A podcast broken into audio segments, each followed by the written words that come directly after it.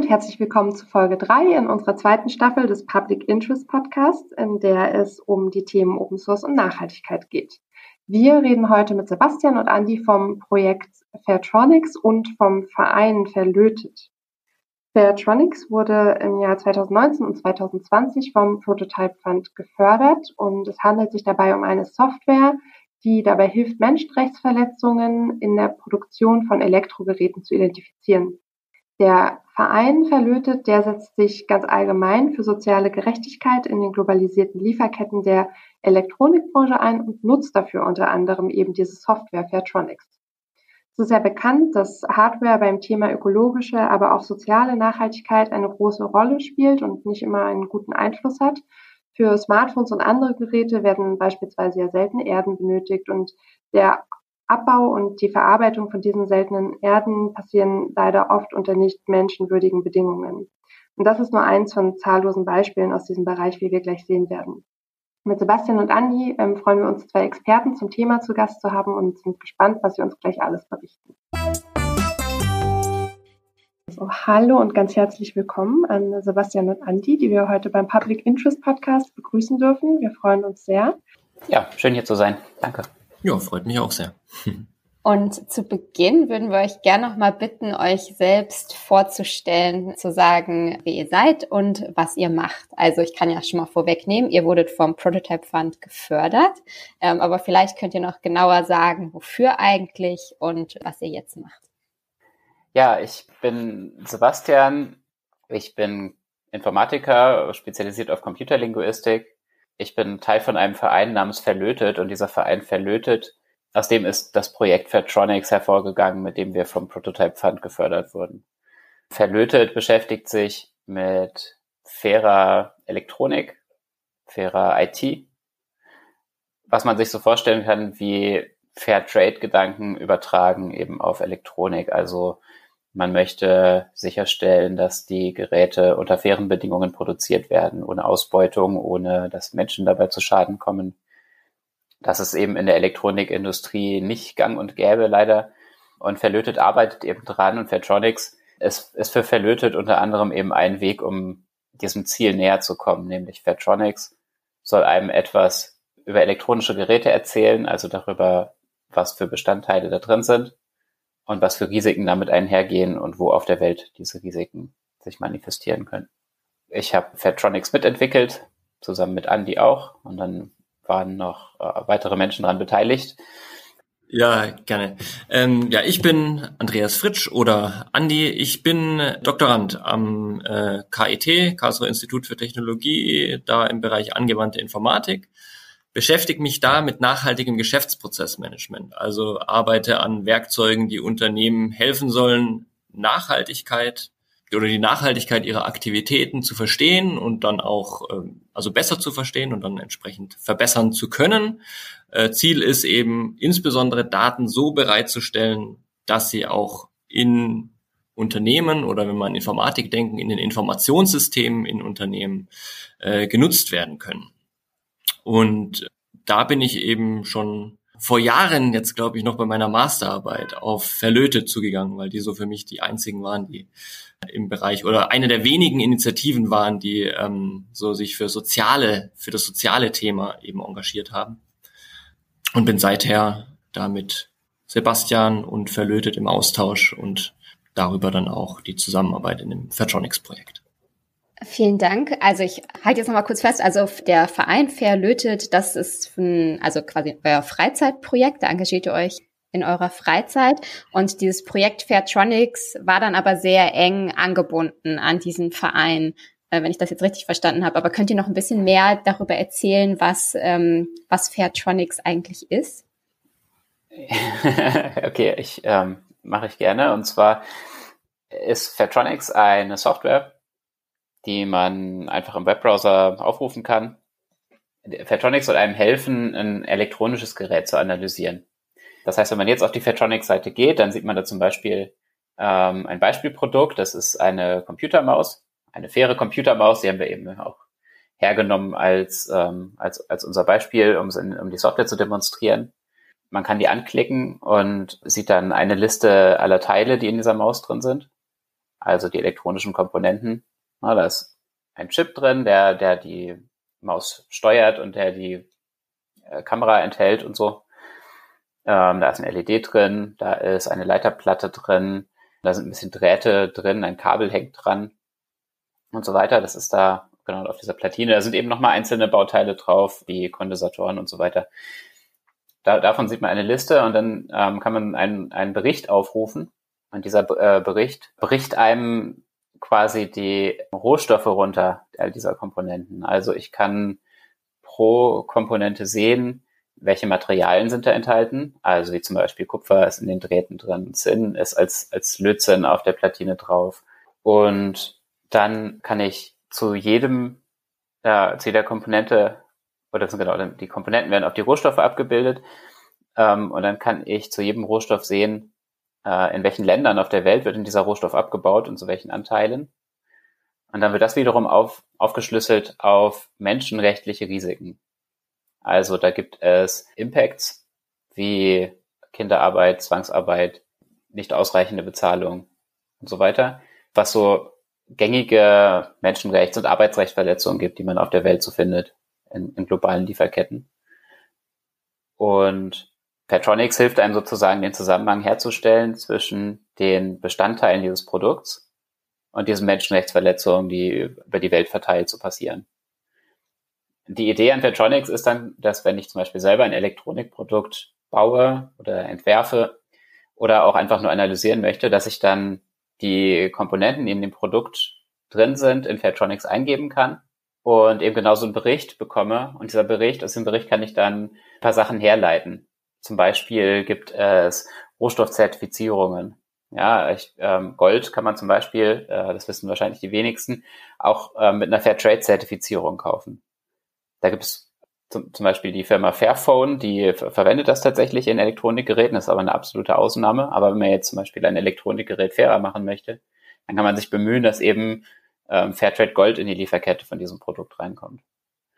Und solche Sachen zu analysieren, wo sind denn jetzt eigentlich die Knackpunkte, die Hotspots ähm, an meinem Produkt, dafür ist Fairtronics da. Ja, vielleicht auch nochmal weiß nicht, zusammenfassend, ich, ähm, Sebastian hat auch so, so die ganze Komplexität, die da irgendwie drin steckt, deutlich gemacht in dem ganzen Thema.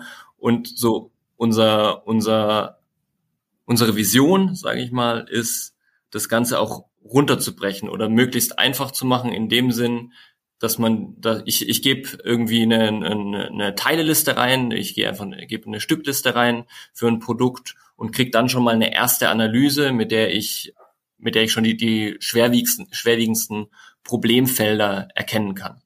So. Ich sag mal, das ist die Idee, mit der wir gestartet sind, mit der wir auch ja, beim Prototype Fund, äh, an der wir bei Prototype Fund gearbeitet haben und so einen ersten Prototyp entwickelt haben.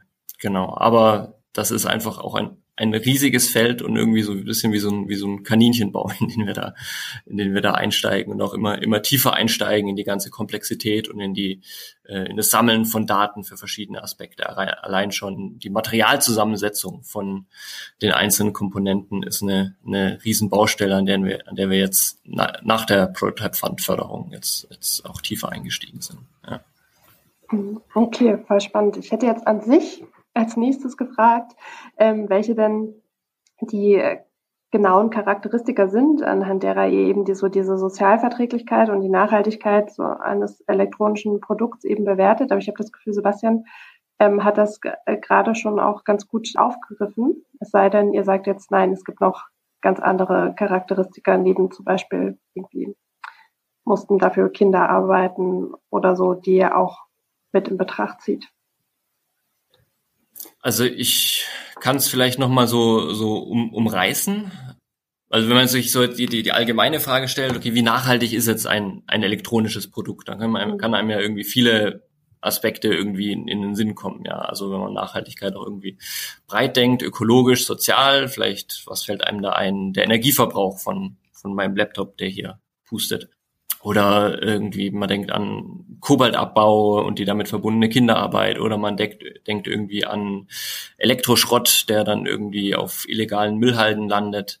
Ähm, ja, das sind einfach mal so wild ein paar Beispiele, die einem da vielleicht in den Sinn kommen. Und so die grundsätzliche Frage ist dann eher, wie strukturiere ich das Problem? Oder wie, wo zieht man bei, bei dieser ganzen Bewertung die Grenze? Ja, und so, so ein Konzept, was ich da halt, was oder was wir da, da sehr sinnvoll finden, ist einfach so im, im Lebenszyklus eines Produkts zu denken, dass man so verschiedene Phasen aufzuteilen. Rohstoffabbau, eine Phase, Produktion, eine Phase, Benutzung, eine Phase, Recycling, eine Phase.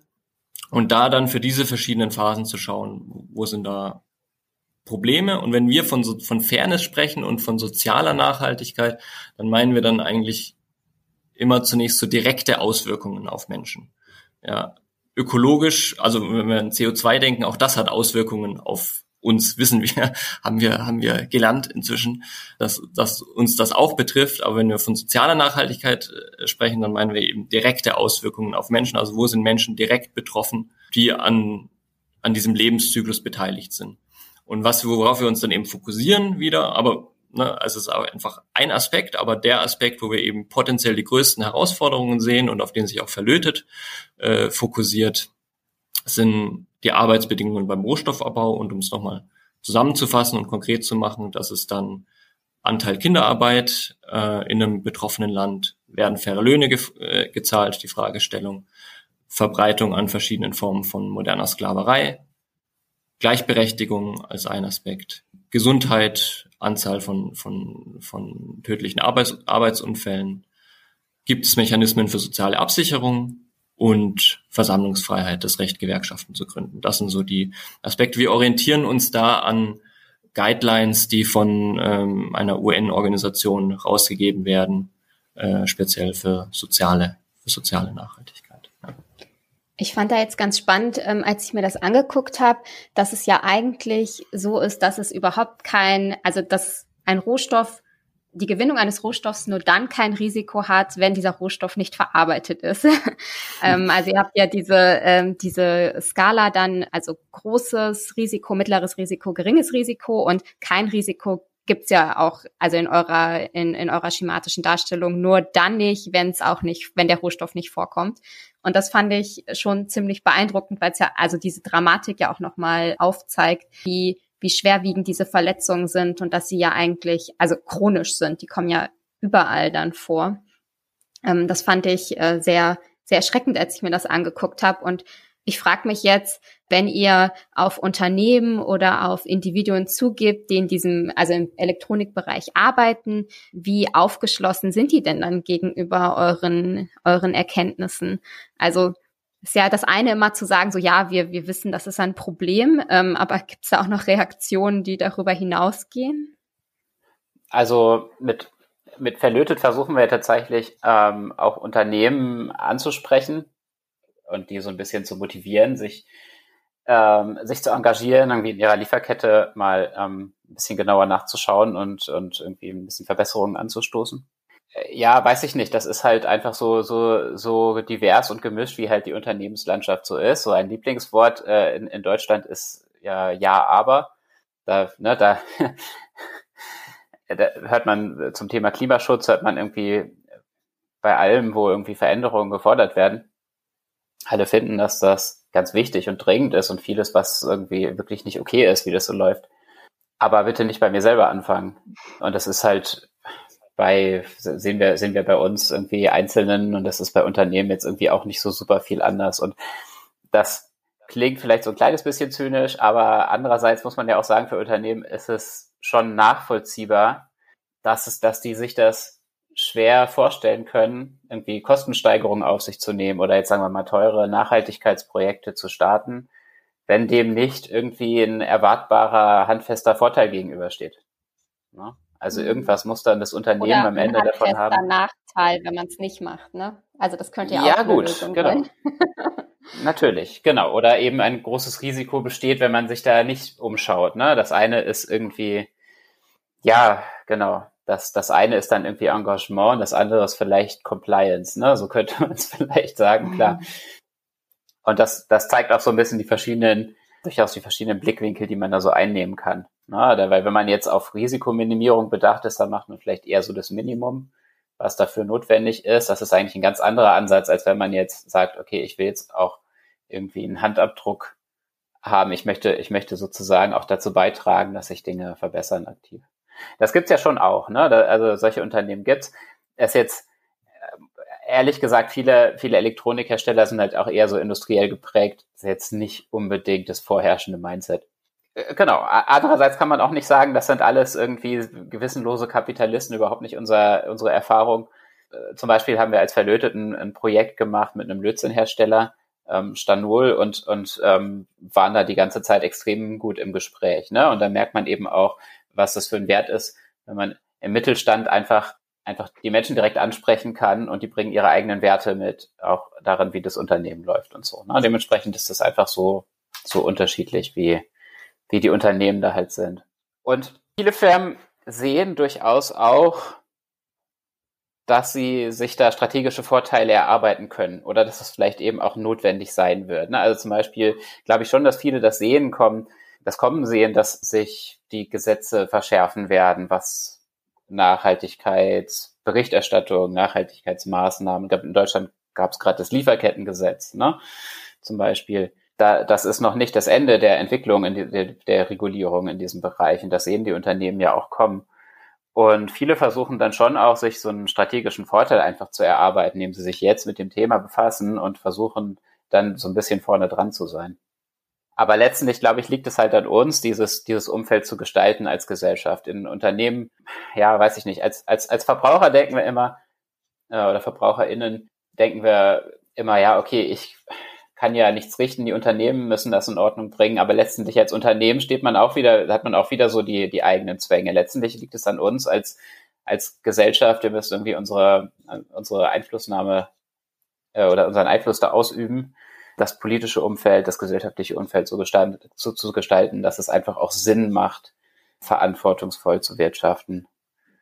Genau, da würde ich, würde ich vielleicht noch kurz anbringen, das Thema Lieferkettengesetz ist ja immer noch aktiv. Und zwar macht die Initiative Lieferkettengesetz jetzt weiter. Es wird ja auf EU-Ebene gerade eine Gesetzgebung entworfen und da kann man jetzt gerade wieder eine Petition unterzeichnen, was ich allen gerne ans Herz legen würde unter lieferkettengesetz.de.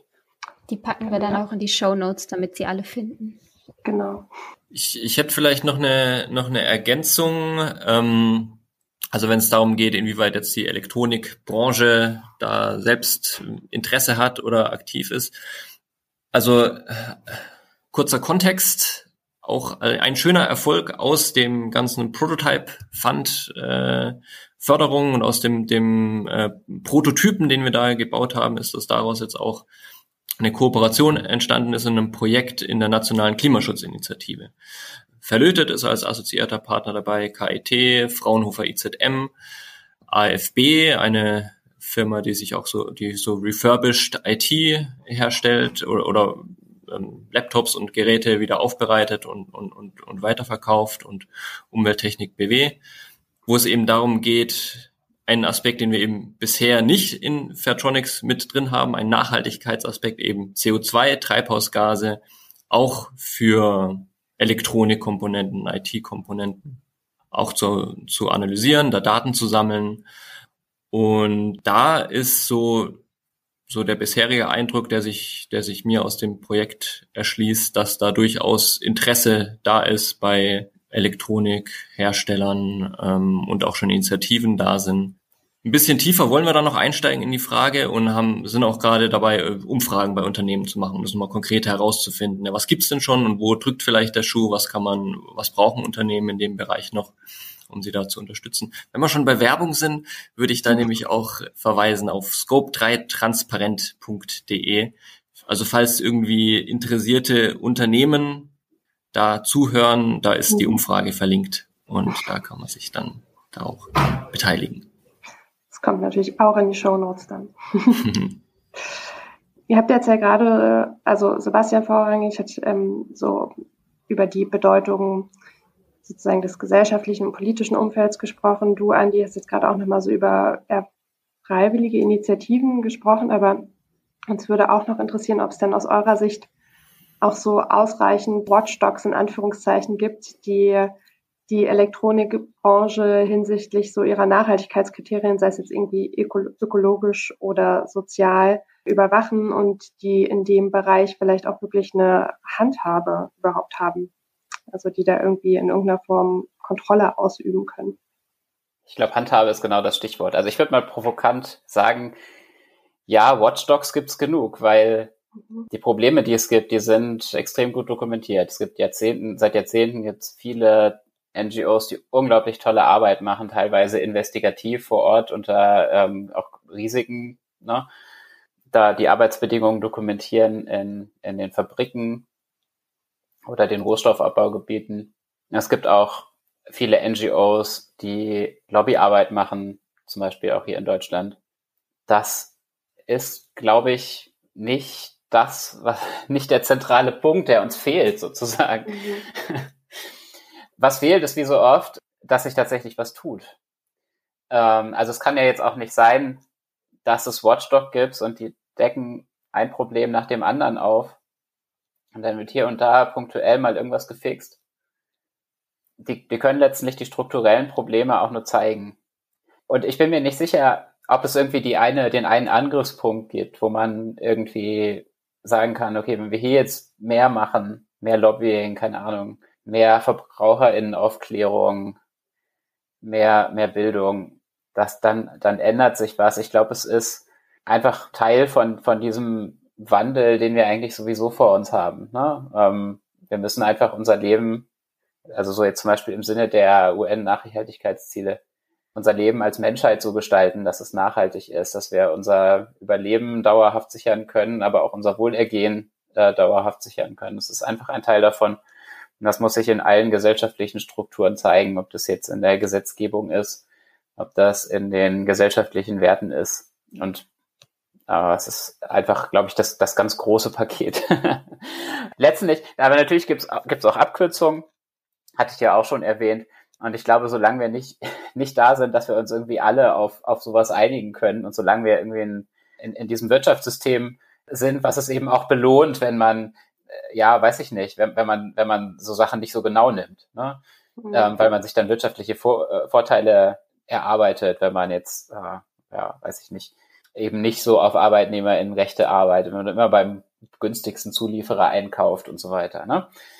Solange, denke ich, brauchen wir einfach verbindliche Regeln. Also ich glaube, wir brauchen einfach Gesetze und das ist der schnellste Weg, um bestimmte Mindeststandards hinzubekommen. Mhm. Okay, Jetzt äh, mit der letzten Frage ähm, würden wir dann gerne nochmal eine, eine goldene Zukunft aufmachen. und zwar ähm, würde uns aber noch fair. Genau, Gold, aber natürlich zertifiziertes Fairtrade goldene Zukunft. Und zwar wäre noch die Frage, wie würde denn aus eurer Sicht eben eine grüne, eine faire, eine sozialverträgliche Elektronikbranche aussehen? Und was denkt ihr, sind eben die Dinge, die es braucht, um dann dieses Idealbild auch erreichen zu können? Also harte Regulierung haben wir jetzt schon gehört. naja, die harte Regulierung, die braucht man eben, solange man ein Idealbild nicht erreicht hat, glaube ich. Ne? Das hm. äh, wäre ja schön, wenn es einfach selbstverständlich wäre. Ja, ich habe vielleicht noch ein paar Aspekte, die ich da ergänzen würde. Also einmal, ich, ich muss bei dem Thema an, an einen guten Freund von mir denken, mhm. der sich regelmäßig bei mir persönlich entschuldigt, weil er sich ein neues Apple-Produkt gekauft hat.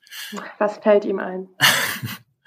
Und also, aber mehr so als als Bild dafür. Ich, ich glaube, es wollen irgendwie viele wollen was tun. Ja, also mhm. also gerade wenn man an Verbraucherinnen und Ver Verbraucher denken. Also irgendwie, es ist schon irgendwie ein, ein gewisses Bewusstsein, Bewusstsein da.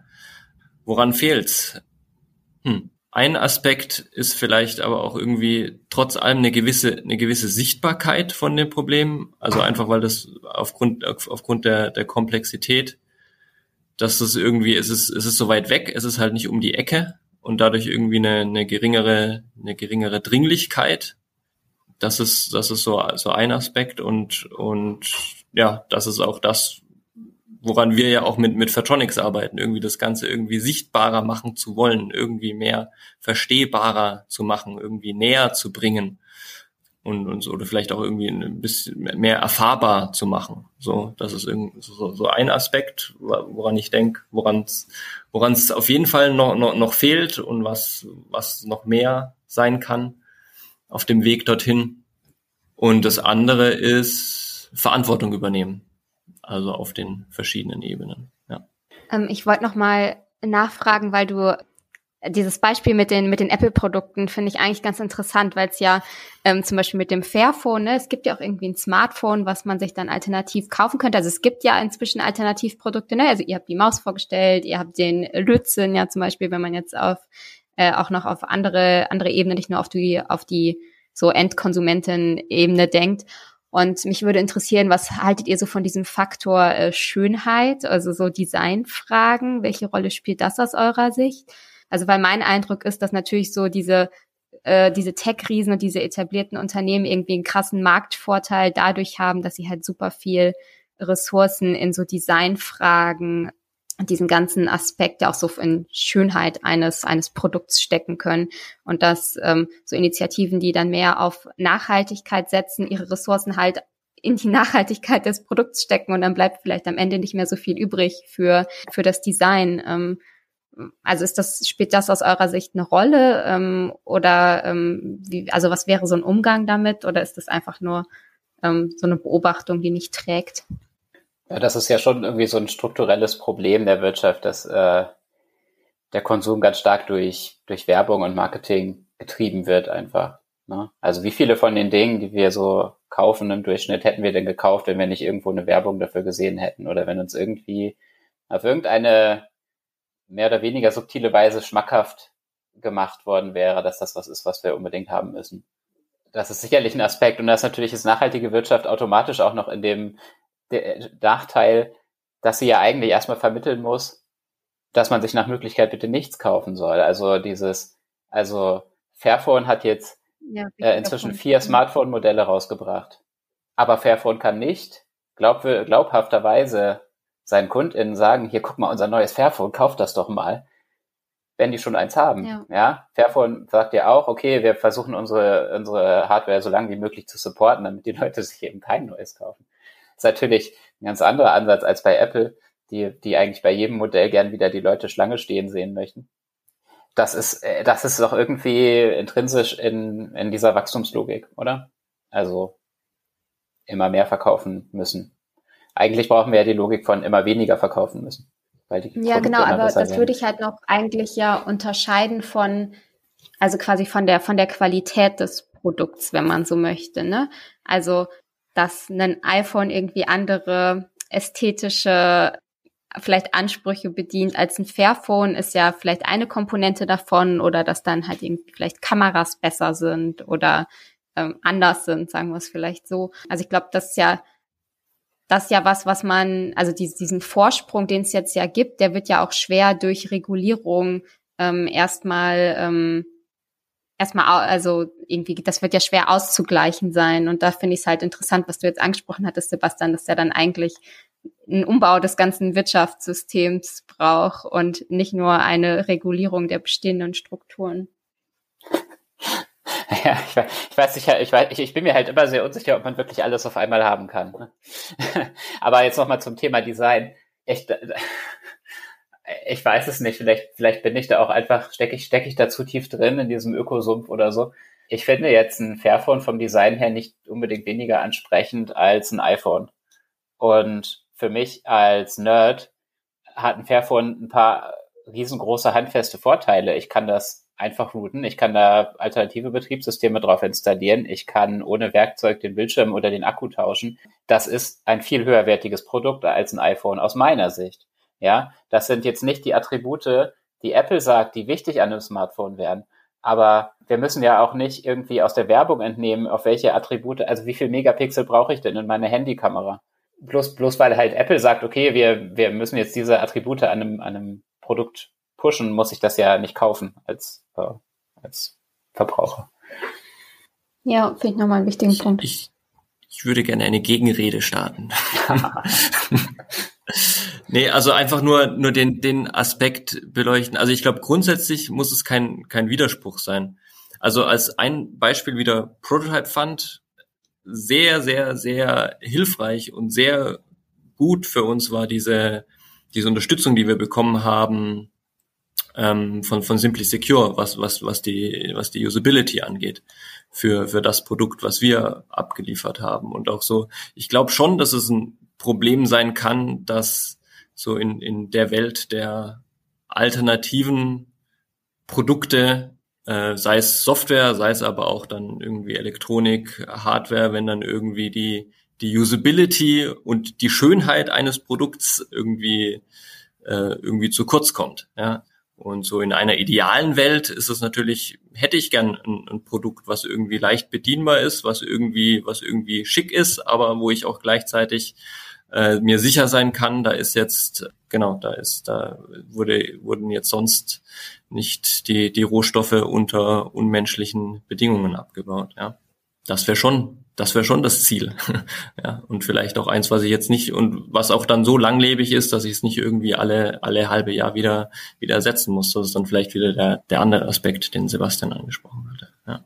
Aber es muss kein, muss kein Widerspruch sein aus meiner Sicht. Ich sehe schon viele, viele verschiedene ähm, Aspekte und Ideen für die, für die ideale Welt der Elektronik. Wahrscheinlich in Zukunft auch nochmal vertieft drin einsteigen.